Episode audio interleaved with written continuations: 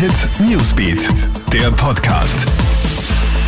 Hi, Gilbert Stadelbauer da. Heute ist der 9. Jänner, Donnerstag, und ich habe die aktuellen Stories für dich. Was ist da los in der FPÖ, fragen wir uns heute.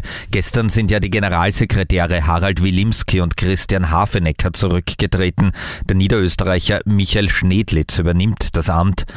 Wilimski wird weiter als der Delegationsleiter der FPÖ im Europaparlament tätig sein.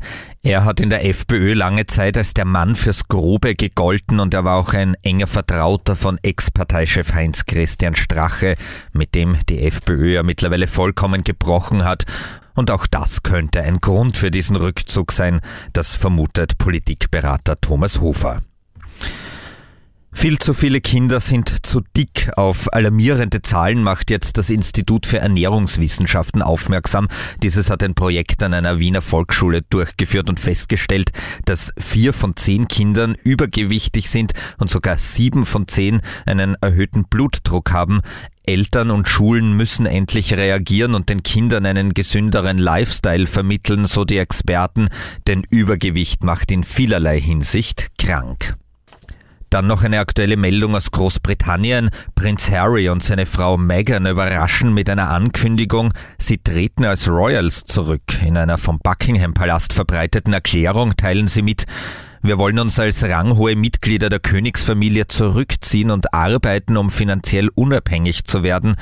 Künftig wollen Harry und Meghan einen Teil des Jahres in Nordamerika verbringen.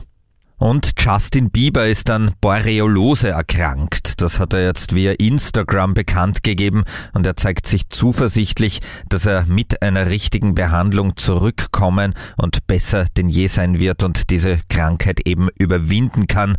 Boreolose ist eine von Zecken übertragene Infektionskrankheit, die Nerven und Gelenke schädigen kann. Im Frühstadium ist sie gut behandelbar, allerdings soll Justin schon länger daran leiden. Das waren die aktuellen Stories vom Kronehit Newsbeat. Unseren Podcast gibt's auf allen Kanälen. Wir freuen uns, wenn du uns eine Bewertung gibst oder ein Like. Bis zum nächsten Mal. Tschüss. Kronehit Newsbeat, der Podcast.